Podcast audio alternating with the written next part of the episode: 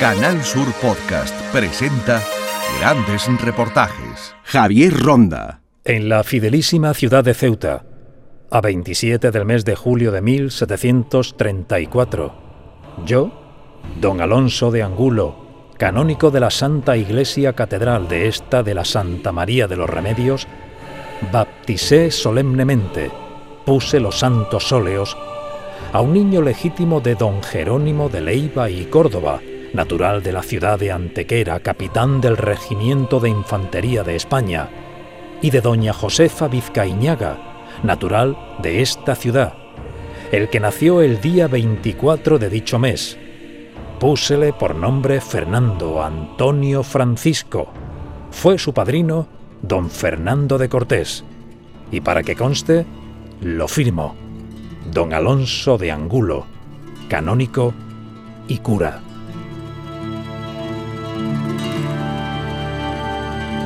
Así comienza la historia de Fernando de Leiva, nacido en Ceuta, hijo de un militar andaluz y todo un héroe aún desconocido para muchos en el devenir de la Guerra de Independencia de los Estados Unidos. El 26 de mayo de 1780 defendió la ciudad de San Luis de las tropas inglesas con pocos hombres y una gran estrategia castrense. La victoria británica estaba cantada y también asegurada, pero se encontraron con el entonces capital Leiva que impidió el control del Mississippi. Su defensa fue heroica, fue después también fundamental para el éxito de los americanos en la Guerra de Independencia. Sin su hazaña, hubiera cambiado parte de la historia de Estados Unidos y no se hubiera escrito como la conocemos. No tenemos su imagen, pero sí su gesta, en la que ahora nos sumergimos. Buscaremos sus documentos y cartas, nos adentraremos en su vida e intentaremos llegar hasta sus descendientes. Empezamos así esta historia sonora de Fernando de Leiva, un héroe ceutí aún desconocido para muchos en la Guerra de Independencia de Estados Unidos.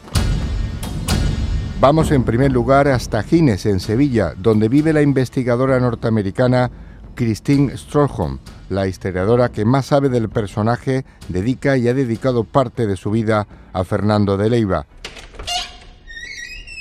Javier, adelante. Pasa y entra en mi casa. Vamos a mi despacho, que es donde tengo todos mis libros y documentos sobre Fernando de Leiva. Toma asiento. Primera pregunta. ¿Cómo era la familia de Leiva? Habiendo nacido en Ceuta, es de suponer que mm, era de familia militar y así fue. Pues su padre fue Jerónimo de Leiva y Córdoba, que fue capitán con el Regimiento España y era natural de, ah, de Antequera, de familia de mucha trayectoria militar en Antequera. Sus antepasados fueron caballeros hijos de em, sirvieron en la defensa de la costa de Andalucía en el siglo XVII, XVIII. Y bueno, era natural entonces que Jerónimo siguiese una, pues, una carrera también militar. Y fue entonces con el Regimiento España destinado en Ceuta en los años 1720 y 30 cuando conoció a la esposa, a su esposa, a la madre de Fernando de Leiva, que se llamaba Josefa Vizcaigaña. Era la hija del notario del pueblo o de la ciudad que mm, había venido desde Bilbao y allí se casó con una gibraltareña. Bueno, esta pareja tuvo, em, tuvo, tuvieron siete hijos y Fernando fue el quinto. Cuatro de ellos nacidos en Ceuta, igual que Fernando siendo uno de ellos. Y bueno, para cuando Fernando tenía seis años, eh, la familia ya se había trasladado al norte de España, porque el, padre fue destinado como teniente de rey en Seudurgel, eh, a pie de los Pirineos, en Cataluña. Y a raíz de eso, la familia afinca en Barcelona y ahí es donde Fernando vive los, eh, los años de su juventud, hasta que con el fallecimiento de su padre, él se mete ya a, la carrera militar también. Antecedentes militares. Pues Fernando de Leiva empezó de cadete con el Regimiento España hacia el año 1751-52 y cuando fue promovido a subteniente, pues esto fue con el Regimiento Aragón. Y fue con Aragón eh, que, fue a, América a la defensa de Cuba ante el asedio británico de 1762. Eh, Fernando estuvo en la defensa del castillo del Morro, que era la fortificación que guardaba la entrada a la bahía de La Habana. Eh, bueno, pues los ingleses abrieron una brecha, tomaron la fortificación y todos los soldados españoles quedaron hechos prisioneros de guerra de los ingleses. Y así, pues Fernando de Leiva también. Bueno, pues cuando vuelve a la península ibérica, es promovido a teniente y con el regimiento Soria, luego vuelve con el regimiento Aragón y pasa por Cartagena, camino a Orán, donde él hace como cuatro años y medio de guarnición en Orán. Y es ahí donde le proponen la posición y el empleo con el rango de capitán en una nueva compañía, en un batallón que se estaba formando para mm, defender la provincia o la colonia de la Luisiana, ubicado en Nueva Orleans. Y entonces es cuando él, pues viendo que esto era de carácter fijo, no iba a volver a España, pues se casa con una, cartagenera embarcan en octubre de 1768 para América. Llegando a La Habana, unos cuantos meses después, nace su primera hija, que se llamaba Pepita. Y después de esto, em, en 1769, pues él va hasta, hasta la Luisiana con la expedición de Alejandro O'Reilly. Y allí está puesto a la cabeza, al mando de la tercera compañía de fusileros allí en Nueva Orleans. América, las colonias y Fernando de Leiva. Bueno, pues después de unos dos años en Nueva Orleans, le asigna el mando de un puesto fronterizo, eh, el puesto de Arkansas, que está a río arriba por el Mississippi a unos 800 kilómetros y en medio de la nada, realmente. Es un poblado de 80 habitantes, con, él tenía sumando 16 soldados y eh, estuvo rodeado de, indios aliados y además hubo también indios más peligrosos, más dados a la guerra.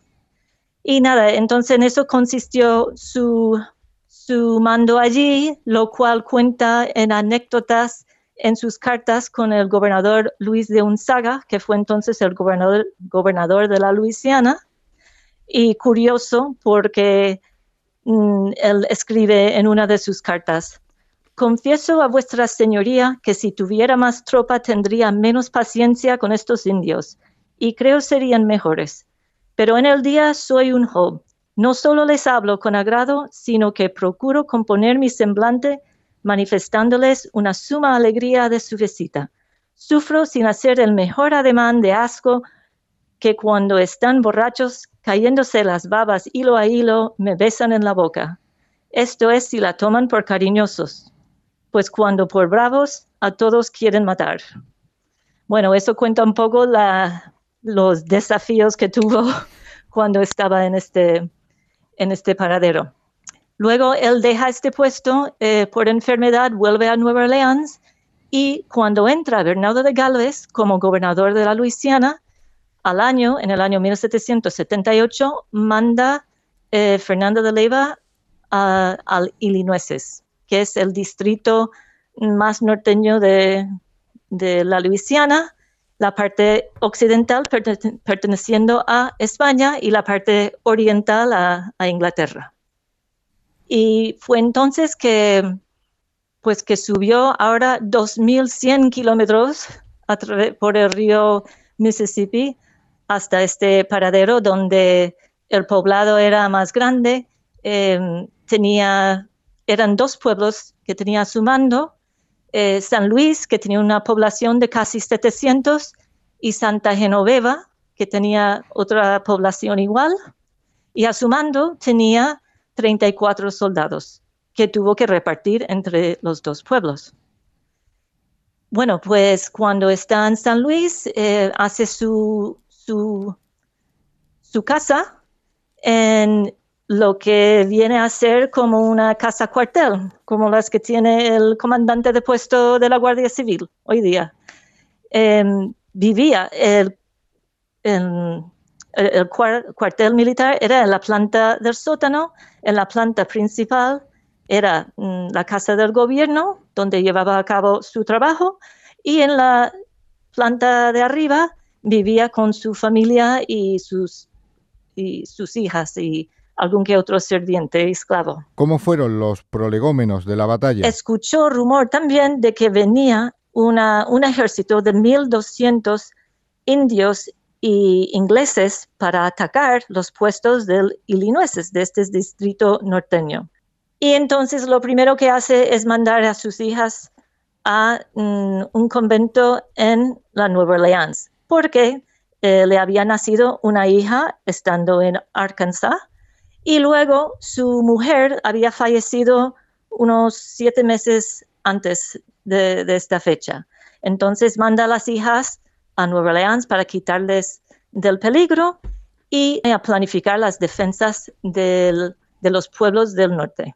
Pues estaban totalmente indefensos, no tenían ningún tipo de fortificación. Y entonces, pues él en, en, un atestado, especie de atestado que escribe, que es una crónica de la batalla, porque tuvo que justificarse ante sus superiores después, pues él cuenta em, que puso en proyecto un plan que había ideado antes. Y dice, por ejemplo, cuando lo cuenta, dice, habiendo previsto hacía tiempo ya las dificultades con las que me encontraría en caso de ser atacado por los ingleses e indios, yo formé el proyecto de construir cuatro torres o reductos de piedra a los cuatro lados del pueblo, la primera al norte, la segunda al sur, la tercera al este y la cuarta al oeste, para la defensa y seguridad de este puesto, y en consecuencia convoqué a todos los habitantes en una asamblea en mi casa y les hice ver el peligro en que nos encontrábamos expuestos a los ataques de los ingleses e indios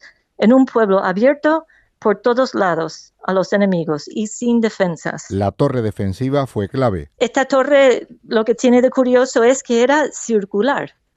Em, y se imagina que, bueno, em, quizá no, no, era típico de, las, las, fortificaciones de esa parte del mundo, que eran siempre palizadas en, en eh, recintos rectangulares con bastiones, pero este fue una torre redonda y de piedra se imagina que quizás cogió la idea de las torres almenaras que tantos tantas vio por la costa de Andalucía. Las cifras de la batalla. El rumor era que venían 1.200 eh, indios con, ingleses y, con em, tratantes franceses del norte de, la zona de los Grandes Lagos.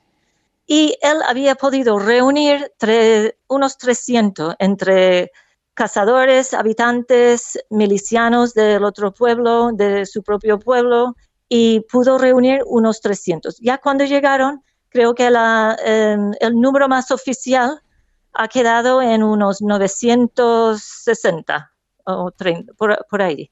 Claro que atacaron desde el norte, aunque había mandado eh, partidas de vigilancia, y habían venido algunos a avisar, otras partidas de, vigilancia no llegaron a avisar cuando estaban más cerca y el ataque fue al final una sorpresa. Descogió a todos mm, pues en los campos eh, cosechando.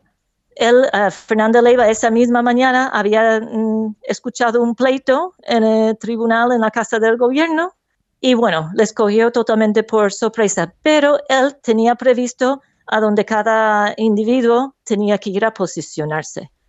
Eh, los milicianos se posicionaron en las trincheras. Él con unos soldados de, españoles subieron a la torre para mandar la artillería, otros soldados a proteger la casa del gobierno, que fue la sede del gobierno, también donde estaba el cuartel, eh, la pólvora, los regalos de los indios, y ahí donde se resguardaron las mujeres y los niños, siendo este el sitio más seguro, además en el centro del pueblo. La defensa fue un éxito. los cañones asustaron a los atacantes, se retiraron sin realmente entrar en el pueblo. Pero luego soltaron todo su, furor ahí eh, en los campos, masacraron a, creo eran dos docenas de personas, bueno, les quitaron las cabelleras, bueno, los hicieron barbaridades que hacían en esa época en este tipo de, de sitio, ¿no? Has estudiado también a sus descendientes. ¿Qué has averiguado? Pueden estar en Cartagena, en Cádiz, en Sevilla y ellos no lo saben. ¿Has conseguido algo, Cristín? He estado investigando porque lo que más me encantaría es encontrar más información sobre él. No sé si sus propios familiares lo tendrían.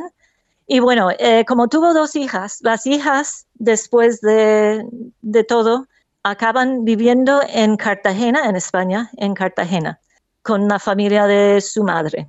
Y se casan con uno que tiene el apellido Martínez y otra casa con uno que tiene el apellido Sarti, S-A-R-T-I, que es un nombre poco común, donde Martínez sí que es muy difícil de investigar, porque hay, hay millones, además en Cartagena. Y entonces, claro, cualquier descendiente no iba a tener el apellido Leiva. Pero he podido seguir la rama Sarti hasta Cádiz, que luego pasaron hasta Huelva. He encontrado en en este, bueno, en el siglo XX, una mujer que supuestamente residía en Huelva con el apellido y luego, pero vamos, no he hablado con nadie ni he conocido a la mujer porque eso ya es muy personal y, y en Sevilla otra um, Sartí eh, casó con Garay, apellido Garay, entonces tenemos el apellido Sartí Garay que luego se convierte en Garay Pérez que encuentro en Sevilla a principios del siglo XX. Ahí hubo varios, no sé si se han quedado en, Sevilla o no, pero uno de esta familia migró a México, a la Ciudad de México, y seguían teniendo el apellido Garay, ya combinado con otros apellidos, eh, a través de las generaciones, y en el año 1950 nacieron allí algunos con este apellido. Yo creo que, que hay, hay por España, hay por Andalucía seguramente, hay en México y pues me encantaría que algún día alguien saliese diciendo, soy yo, soy yo, soy descendiente. ¿Cuál podría ser la imagen de Fernando de Leiva? Bueno, mira, cuando yo estaba leyendo sobre la batalla, leyendo sus cartas, me parecía tan personal alguna de sus cartas. Eh, llegas a conocer a la persona un poquito y luego cuál era el carácter de este hombre. Entonces me puse a investigar en el archivo de Indias, aquí en Sevilla, que la tengo cerca, investigar a todo lo que podía encontrar sobre él y sobre su familia. Escribía archivos históricos, eh, archivos militares, investigué un, montón sobre él, pero no he podido encontrar un retrato de él que se supone que debería de existir alguna, quizás que tuviese su madre aquí en Barcelona, esperando ver a su hijo algún día, pues puede haber un, un retrato, una miniatura por allí. ¿Algo más, Cristín, antes de irnos de tu despacho? Él está reconocido ya como una figura importante en la defensa, eh, en el éxito. No es que directamente el éxito de la, la revolución americana, pero sí lo que pasó, lo que él defendió en San Luis, era clave para que los ingleses no tuviesen la ventaja. Eh, entonces sí está mm, bien considerado eh, de esta manera. Y yo creo que podrían hacer eh, un monolito, una, placa conmemorativa, un monolito en este lugar que es parque yo creo que sería posible y yo sé que, hay organizaciones en Estados Unidos que tendrían un interés en esto. Y quizás podría colaborar eh, España en ello también. Todos los años en San Luis conmemoran la batalla de San Luis, la defensa de San Luis. Y pues sería ideal pues hacerlo en este lugar donde él está enterrado lo cual al lado es donde tuvo lugar la batalla.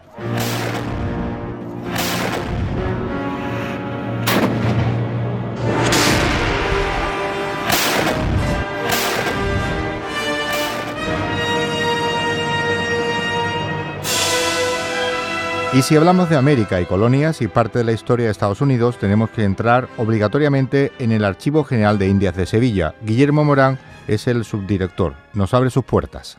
Hola Javier.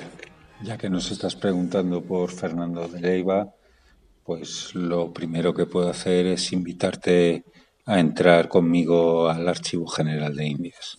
Háblenos del Archivo de Indias.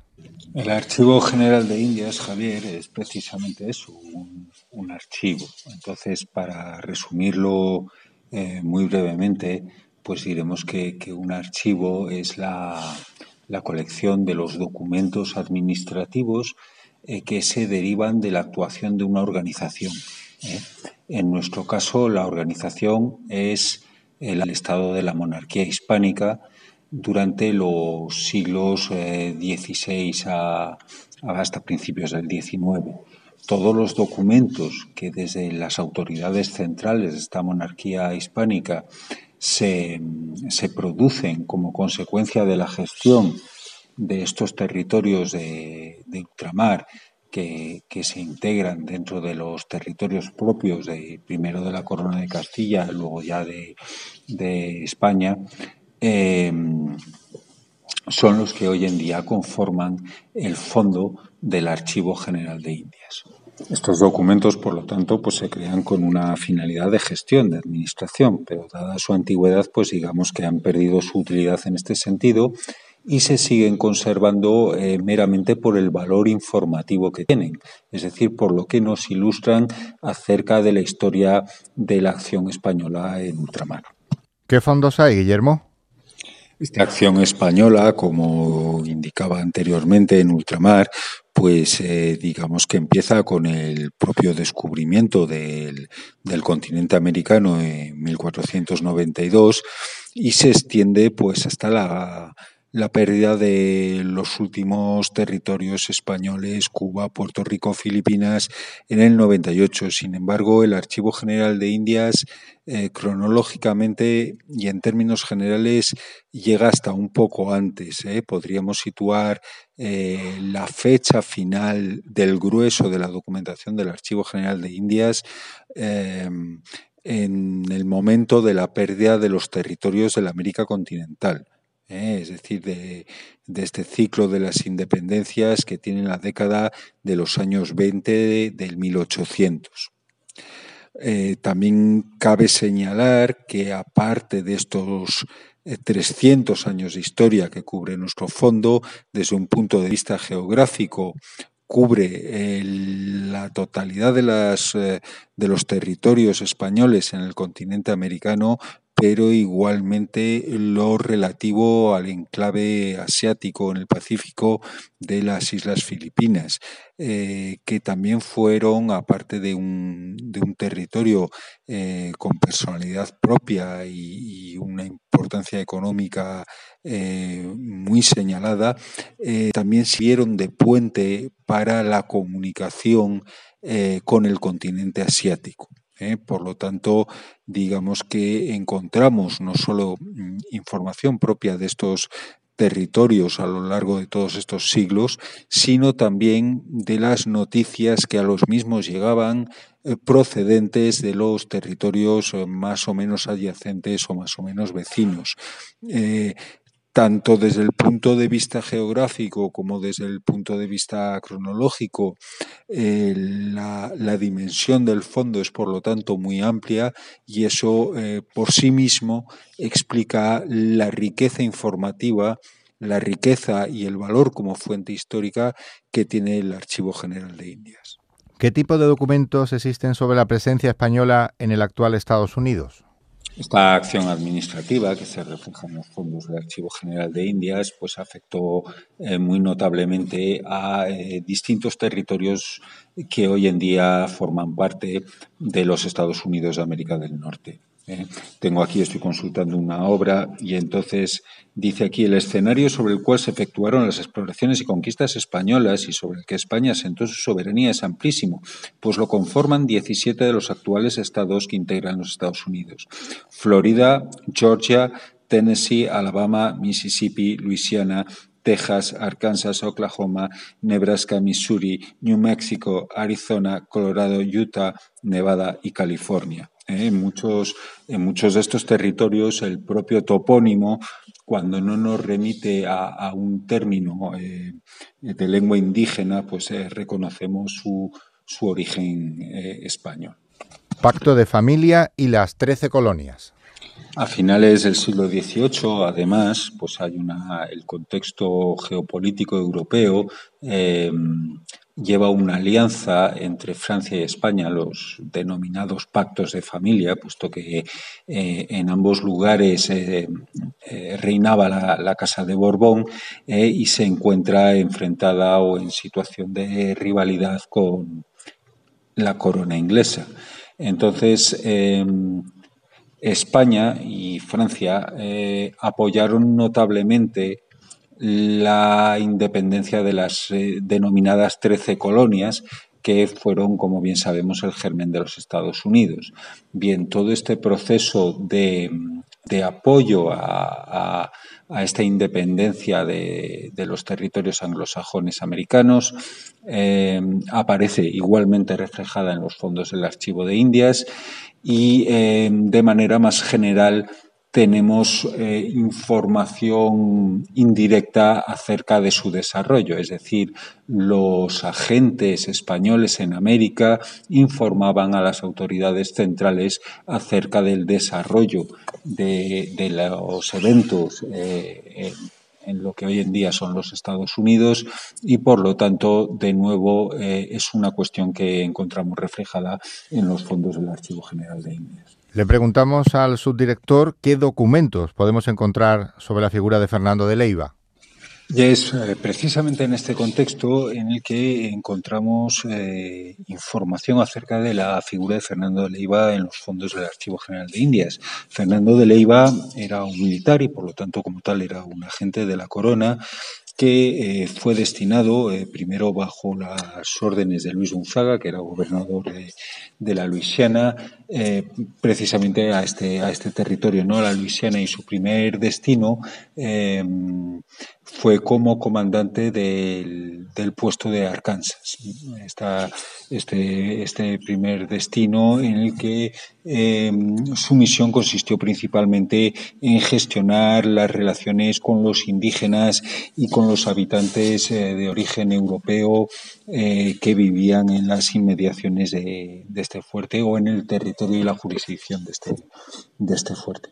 Posteriormente eh, fue teniente gobernador de San Luis, eh, San Luis de los Illinoises, que es la actual San Luis en Estados Unidos, eh, donde bueno, pues protagonizó una de sus acciones más destacadas, que fue la, defensa en, mayo de, de 1780 del asedio a que fue sometida esta plaza por las, por las tropas inglesas eh, con la alianza de eh, también determinadas eh, naciones de, de, indígenas.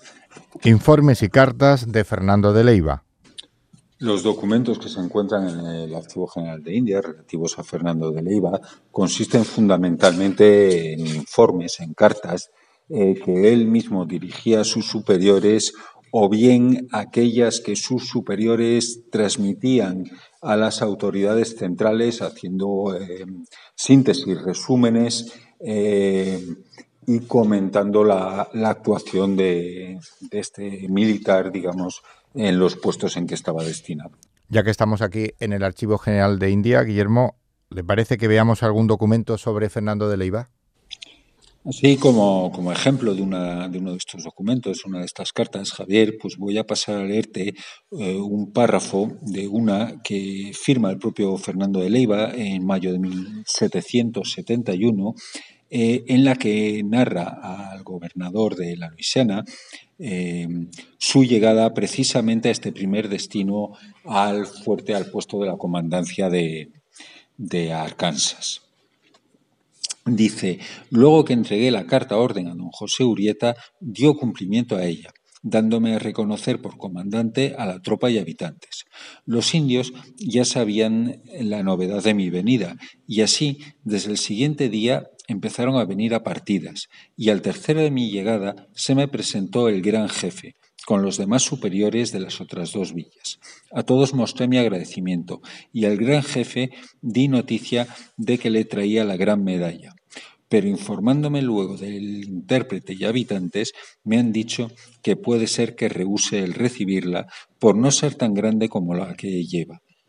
Bueno, pues esto es eh, así como inicia un poco el relato de su llegada en este informe que hace, como decía su superior, de su llegada a este, a este primer destino que va a ocupar Fernando de Leiva. Tenemos aquí, Guillermo, un documento muy especial sobre la figura de Leiva.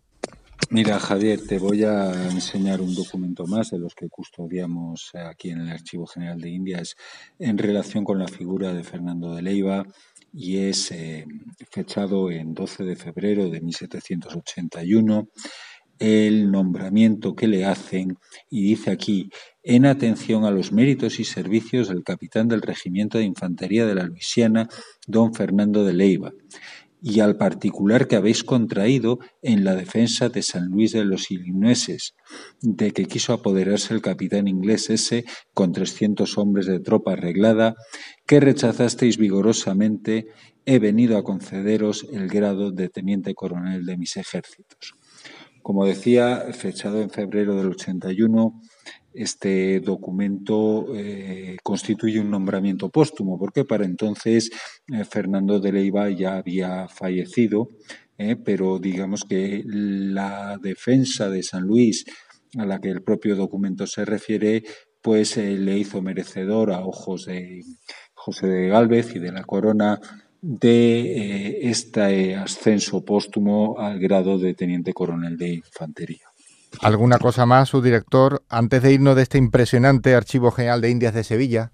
Me gustaría finalmente, Javier, llamar tu atención sobre el hecho de que el Archivo General de Indias hoy en día pues es una institución eh, visitada por el público, abierta al público, eh, por una parte al público general que acude a su sede a visitar el edificio de la Lonja de los Mercaderes, eh, situado en la Avenida de la Constitución de la ciudad de Sevilla, eh, sede histórica del Archivo General de Indias, eh, también este público investigador que recibimos en, nuestra sala de consulta y que tiene procedencia pues no solo sevillana o española, sino prácticamente recibimos usuarios de la totalidad del mundo. ¿no? Es verdad que hay una incidencia muy marcada por razones obvias eh, de personas que proceden de, los distintos países del continente americano, pero eh, desde luego son pocas las naciones eh, de las que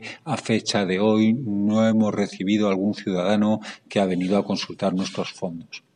Además, hoy en día nuestros fondos también pueden consultarse, tanto sus descripciones como en ocasiones imágenes eh, digitales a través de Internet, eh, de manera telemática, por tanto, a través de este portal de los archivos españoles que se conoce por el acrónimo PARES. ¿eh? Esto, este portal reúne los fondos de los distintos archivos que pertenecemos a la Subdirección General de los Archivos Estatales del Ministerio de Cultura y Deporte. Y a través del mismo pues se da acceso a todas las personas interesadas en consultarlo eh, la información archivística eh, de la que hoy en día se dispone acerca de nuestros fondos que están siempre en un permanente proceso de, de estudio y de difusión al público, como decía antes, tanto al público general como al público que se acerca a estos fondos con un objetivo más concreto o con un carácter más especializado. Muchas gracias Guillermo Morán por abrirnos las puertas y permitirnos curiosear entre los documentos de este Archivo General de Indias de Sevilla, archivos y documentos de la figura de Fernando de Leiva. Espero que te haya parecido interesante esta breve y pequeña visita sonora al Archivo General de Indias y que en cualquier caso eh, alimente tu curiosidad y te lleve a acercarte más a esta institución que, como he dicho eh, anteriormente, es una institución plenamente abierta al, público y a los visitantes. Pero ¿cuál era el contexto de todos estos acontecimientos en la Guerra de Independencia de Estados Unidos? ¿Cómo comienza y por qué? El historiador y novelista especializado en temas norteamericanos, José Antonio López Fernández, nos lo resume. La Guerra de la Independencia de los Estados Unidos tiene su origen en una discusión bastante fuerte entre los colonos de origen británico de la costa este de Norteamérica y el gobierno británico de Lord Bragg y posteriormente Lord North, que impone una serie de tasas y tributos para resarcirse de los gastos sufridos durante la guerra anterior por la defensa de esa costa este norteamericana.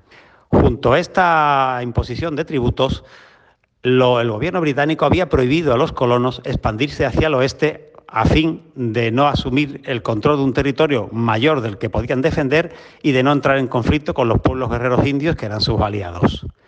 La guerra estalla el 19 de abril de 1775 cuando eh, un destacamento de granaderos e infantes ligeros combate contra los milicianos continentales en Lexington y Corco. Entre 1775 y 1780 se producen una serie de batallas, algunas favorables a los continentales, las menos, y otras favorables a los británicos, que nos llevan al año 1780 de la defensa de San Luis. En ese momento la ruta del río Mississippi es vital porque por allí, por el cauce fluvial, Bernardo de Galvez, el gobernador español de Luisiana, suministra armas, municiones, ropa, víveres y toda clase de pertechos necesarios junto con dinero a los milicianos que dirige George Clark y que combaten contra las fuerzas milicianas indias y tropas regulares que bajan desde Canadá para asegurarse el control del vital río Mississippi.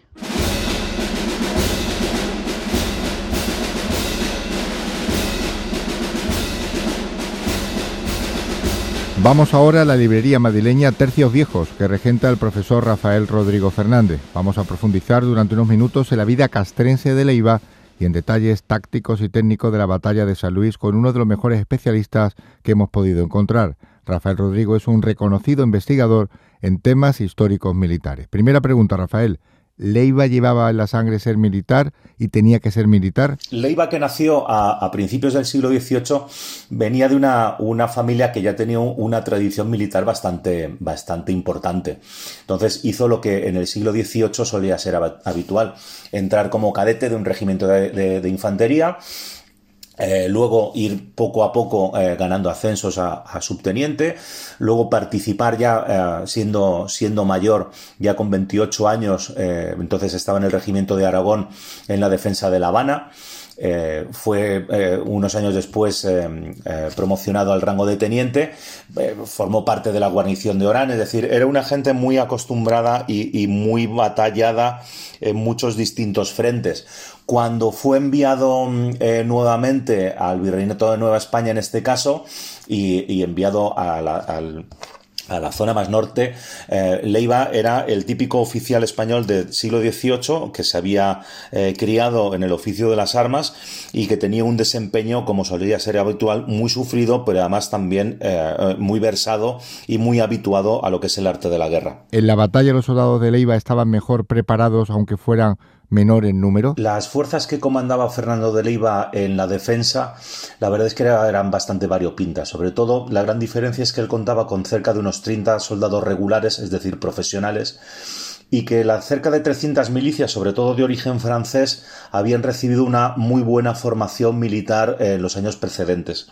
Por su parte, los británicos contaban con sí oficiales eh, de carrera, pero sin embargo el número de soldados regulares era muy bajo y además hay que tener en cuenta que la mayor parte de las tropas que llevaron eran sobre todo eh, indios, eh, sobre todo sioux, con lo cual eh, su arte de hacer la guerra era bastante escaso. Las tropas eh, europeas eh, con las que contaban eran básicamente milicianos y tramperos, con una formación militar, la verdad es que bastante baja, lo cual además hizo desequilibrar mucho a favor de los defensores la instrucción, además de que siempre una defensa es mucho más fácil de desarrollar que no atacar una posición fortificada como era en este caso. Nos hacemos una pregunta.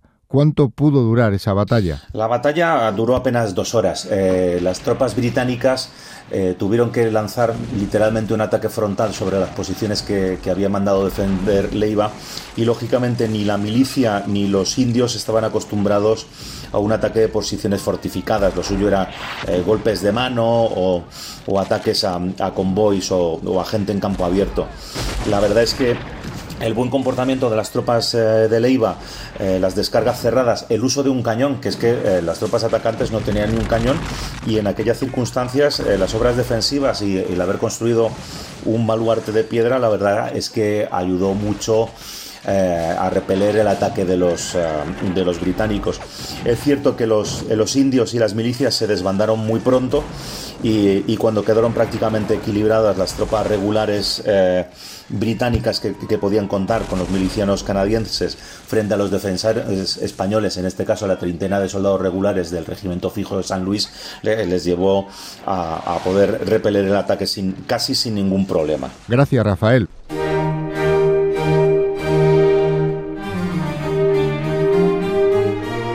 Buscamos ahora al escritor de novela histórica Cristóbal Tejón en la obra La libertad de los valientes habla de Fernando de Leiva y Bernardo de Galvez. ¿Alguna curiosidad sobre su investigación para la novela? Hablamos de la época de la Ilustración. Eh, recuerdo que cuando estaba investigando al personaje, entre las pertenencias había un juego de matemáticas, pero eran realmente eh, personajes ilustrados, ¿no? Ahí tenemos a Jorge Juan, Bernardo de Galvez, eran personas muy preparadas, no, no eran simples soldados que se dedicaban a la, a la guerra. Y lo que me llamó mucho la atención de, este personaje es que tenía una actitud, un, rostro muy serio. De hecho, eh, en, sus papeles, en, su documentación figura que los jefes de, las tribus amerindias de, la parte norteamericana, donde él estaba, la parte nueva de, de San Luis de Illinois, tenían miedo a negociar con él porque decían que era extremadamente serio y tenían miedo a represalias. Y él lo hace costar, que aunque tuviera una, un gesto fuerte, ¿no? Serio, en realidad era una gran persona, ¿no? Así lo demostró aportando prácticamente todo, todo su dinero para defender y crear la defensa de San Luis de, de Illinois. ¿Qué sentía al escribir sobre este héroe? Sería similar a cualquier tipo de héroe que lo entrega todo por lo demás y, y aparte no espera recibir nada a cambio, ¿no? No sé, supongo que, sería ese tipo de, persona. Eh, lo que sí, cuando uno escribe sobre una, un personaje de este tipo y ve su documentación, la lee, eh, ve su firma, incluso te metes en el personaje, te das cuenta de, del sentimiento de... No, sabría explicártelo muy bien, pero vamos, es eh, una persona que entrega todo, ¿no? Todo a cambio de, de simplemente cumplir con su deber. Y creo que eso ya eh, por sí mismo debería ser digno de admiración, reconocimiento. Y tenemos mucha suerte de tener personajes de este tipo. Y yo he sido afortunado el poder contar su historia después de, más de 200 años en el olvido. ¿Para qué ha servido su novela histórica? La gran recompensa que, que, he tenido es que he dado a conocer a una persona que estaba olvidada. De hecho, cuando tú lees su historia, todo lo que pasó, y después observas cómo ni siquiera en los libros de historia se hace una mínima referencia a este tipo de personajes, el hecho de escribir una novela, que para mí es una gran herramienta difusiva, ¿no? porque la novela histórica te permite que la gente lea ese tipo de historia de una forma amena, entretenida, pues que gracias a la novela histórica se haya podido dar a conocer a este tipo de personajes que estaban ahí olvidados y para mí ha sido una, una gran experiencia.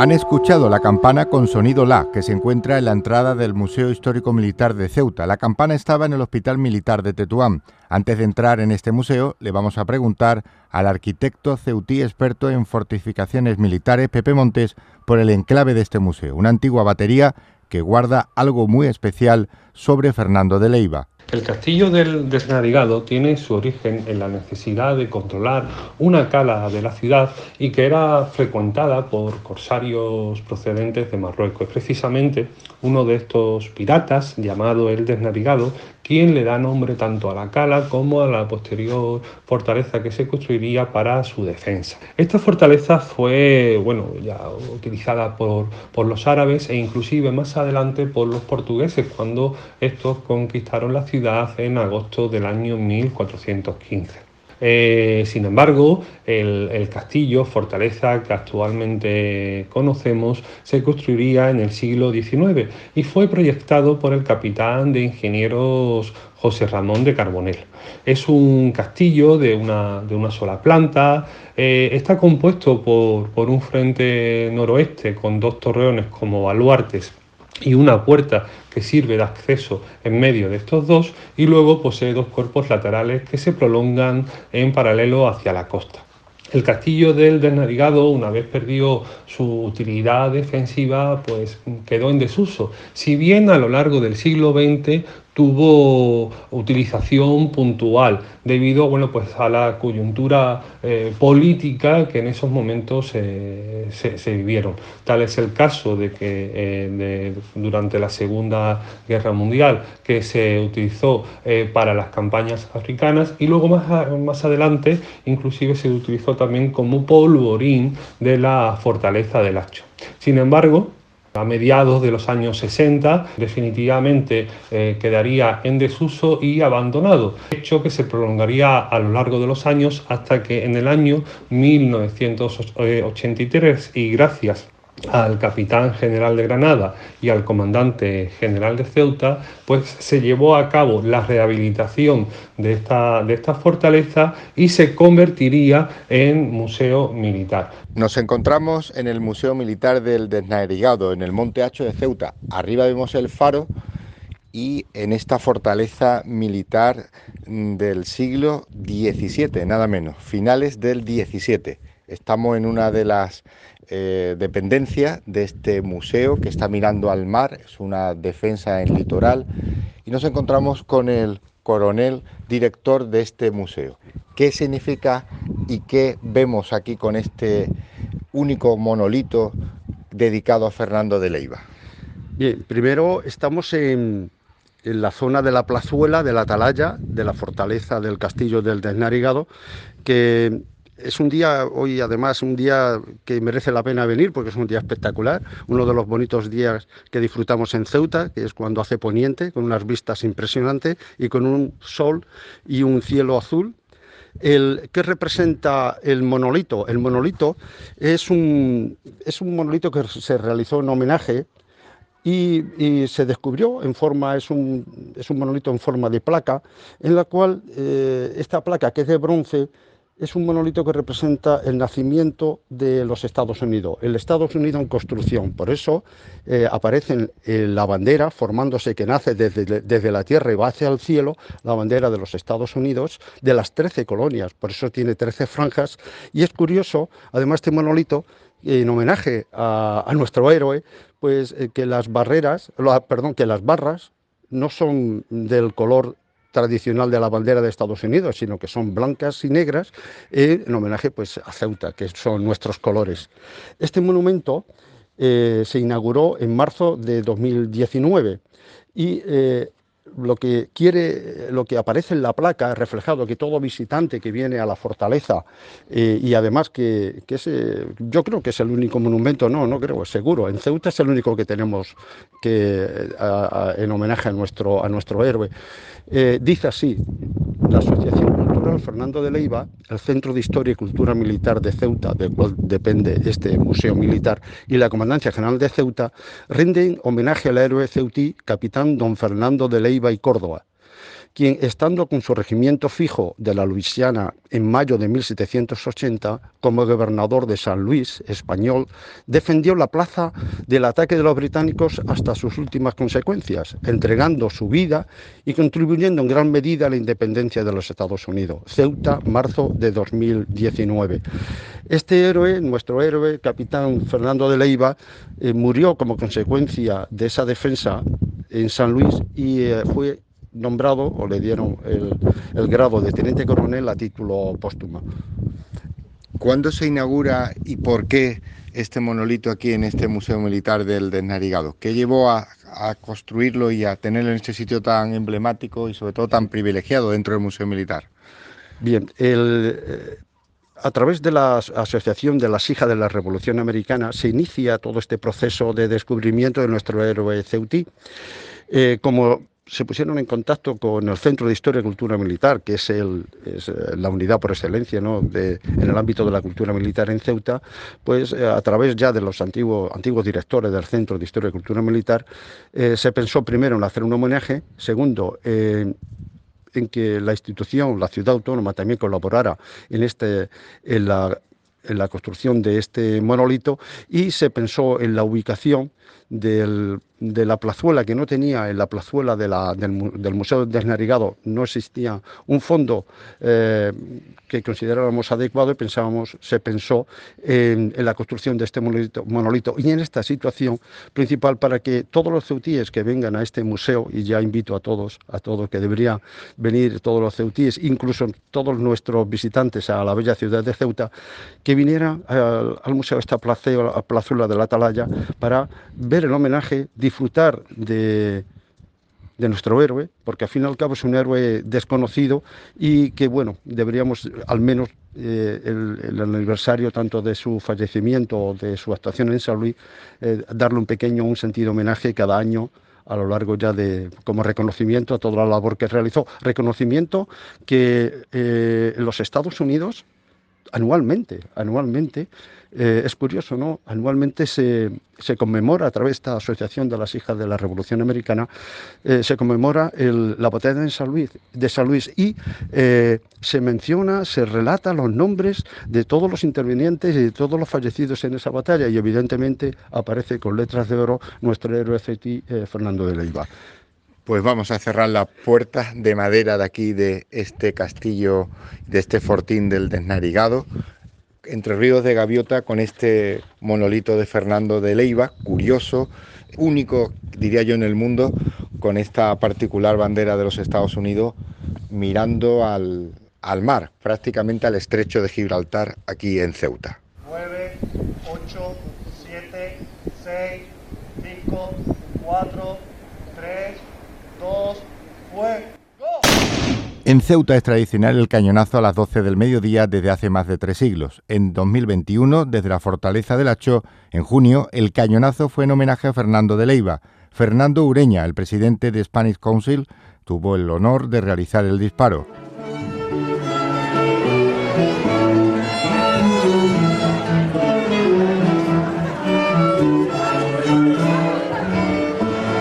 El 26 de mayo de 1780 fue la batalla de San Luis. Ese mismo día de este 2022 hubo un homenaje en Ceuta a Fernando de Leiva que contaban así los medios locales como el Faro Televisión.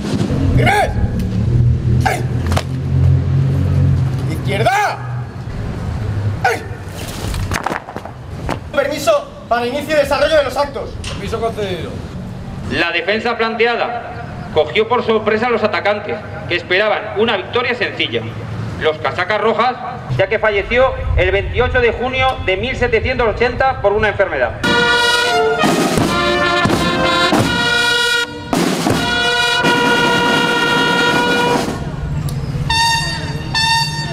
Lucharon con valor, sirvieron con lealtad y murieron con honor.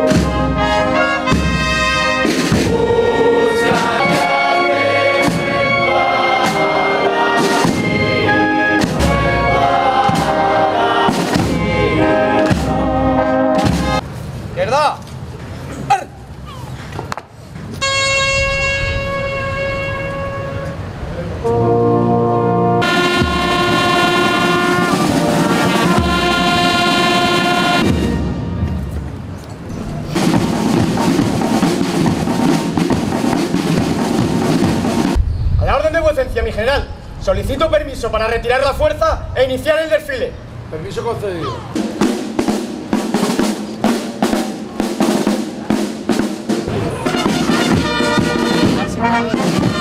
Y para terminar, una eterna pregunta. ¿Qué hubiera pasado si Fernando de Leiva hubiera perdido la batalla con los ingleses? Desde Spanish Council piensan lo siguiente. La hazaña de Leiva cobra toda su magnitud si nos preguntamos qué pudo suceder de haber sucumbido nuestro héroe en el empeño. Es probable que los ingleses hubiesen caído sobre Nueva Orleans, obligando a Galvez a defender la posición, imposibilitando su victoria en Pensacola, determinante en el curso de la guerra y por ende en la independencia de los Estados Unidos. La historia habría sido otra, pero fue la que es, en buena parte, gracias a Fernando de Leiva, uno de esos españoles contra todo pronóstico.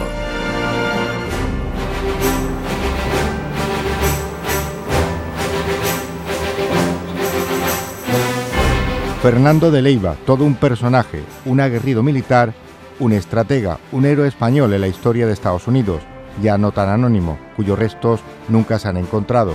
¿Dónde pueden estar, Cristín? A lo largo de la historia, pues se pierde este edificio y llega a ser simplemente un eh, callejón, parte de una manzana de la ciudad, pero un callejón. Así que mi eh, teoría es que a Fernando de, de Leiva no era necesario a lo mejor de desenterrarle y a, sus compatriotas, su mujer y tal, para reenterrarle en otro cementerio. Puede ser que los restos siguen allí. Fernando de Leiva yace para siempre en la tierra de San Luis, allá donde esté, muy lejos de España, su hazaña militar será siempre recordada como parte de la historia de los Estados Unidos.